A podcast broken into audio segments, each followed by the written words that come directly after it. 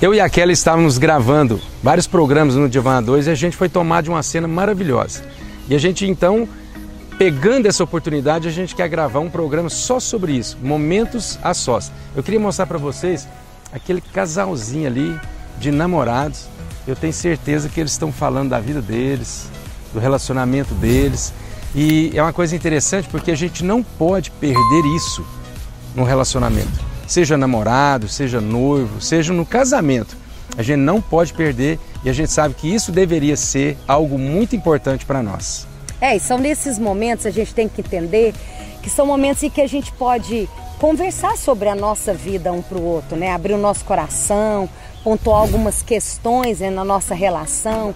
E a gente não para, vivendo num mundo que tem nos engolido, a gente acha que viver isso seria perder tempo. Na verdade, é ganhar tempo, é ganhar para a relação. A gente só ganha quando a gente para para olhar né, nos olhos um do outro, para conversar, para uhum. pontuar algumas coisas né, na nossa vida.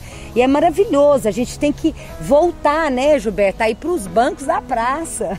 É verdade, eu estava lendo num livro sobre relacionamento conjugal, o autor dizendo que esses momentos geram muita intimidade no casal. A gente acha que intimidade é só relação sexual, é só aquele momento íntimo onde você está fazendo alguma coisa com a sua esposa ou com o seu marido. Não.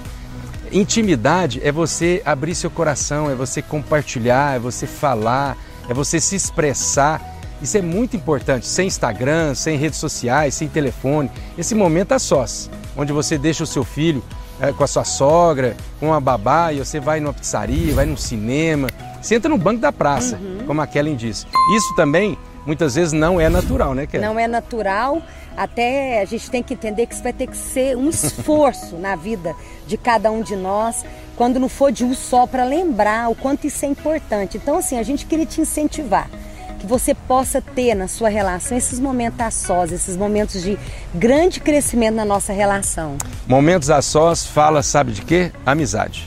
Jesus Cristo, com seus discípulos, na iminência de morrer, ele falou assim: Eu não vos chamo mais de servos, mas eu vos chamo de amigos, porque o amigo é aquele que conhece o coração do outro.